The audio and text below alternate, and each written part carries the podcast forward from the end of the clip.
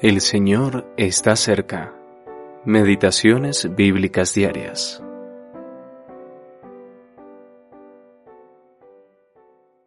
Cuando llegó el mes séptimo, y estando los hijos de Israel ya establecidos en las ciudades, se juntó el pueblo, edificaron el altar de Dios de Israel, para ofrecer sobre él holocaustos, como está escrito en la ley, y colocaron el altar sobre su base, y ofrecieron sobre el holocausto a Jehová. Celebraron asimismo la fiesta solemne de los tabernáculos.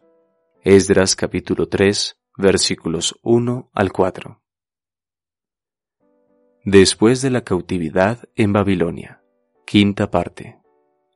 La edificación del altar. Al llegar a Jerusalén, los israelitas que habían regresado del cautiverio se dispersaron pues cada uno se fue a vivir a su propia ciudad. Sin embargo, en el mes séptimo se reunieron en Jerusalén. Dios les había mandado a su pueblo que debían reunirse el primer día de este mes, y ellos se reunieron como un solo hombre. Cuán bueno sería que esto caracterizara a todo el pueblo de Dios en la actualidad, independientemente de dónde vivan. ¿Qué debían hacer ahora? Los líderes tomaron la iniciativa.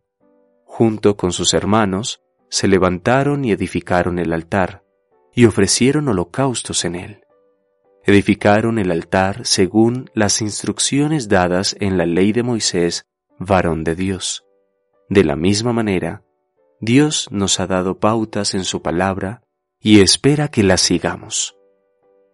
Comenzaron a edificar el altar temiendo la reacción de los pueblos vecinos, y pronto se encontraron con una fuerte oposición por parte de ellos. Entonces, ¿qué hacer?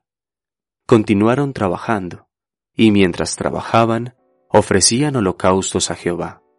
Comenzaron con los holocaustos regulares de la mañana y la tarde, los cuales son un recordatorio constante de la obra del Señor Jesús para el corazón de Dios celebraron la fiesta de los tabernáculos, ofreciendo la cantidad de sacrificios diarios que Dios había especificado en la ley.